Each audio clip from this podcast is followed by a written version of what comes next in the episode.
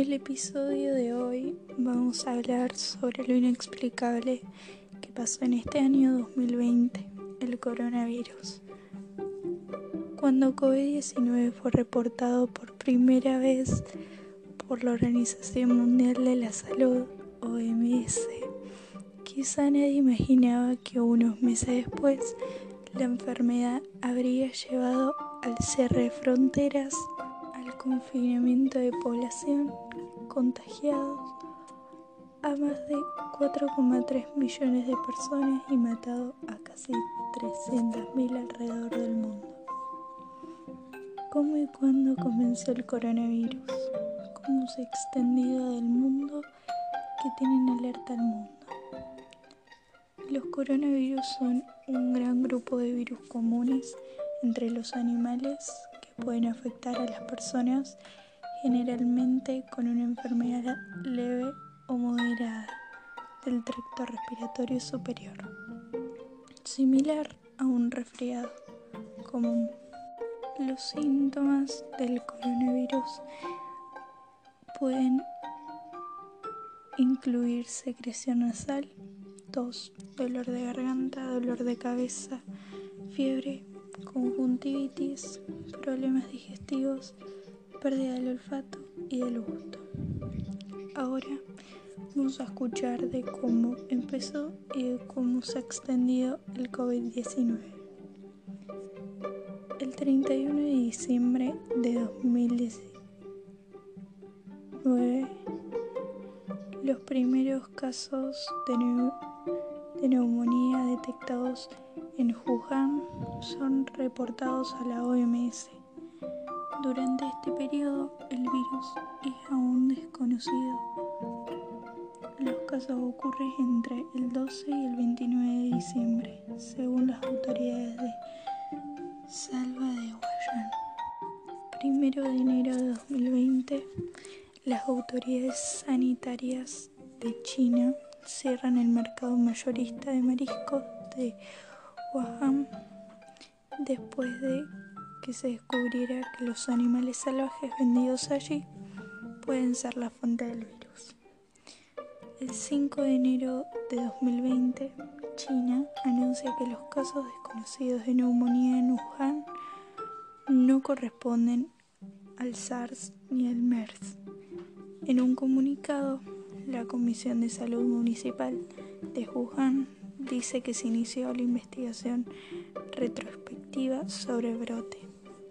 El 7 de enero de 2020, las autoridades de China confirman que han identificado el virus, un nuevo coronavirus llamado 2016 ENCOV por la OMS. El 11 de enero de 2020, la Comisión de Salud Municipal de Wuhan anuncia la primera muerte provocada por el coronavirus. Fue un hombre de 61 años expuesto al virus en el mercado de mariscos. Falleció el 9 de enero después de una insuficiencia respiratoria a raíz de una neumonía severa.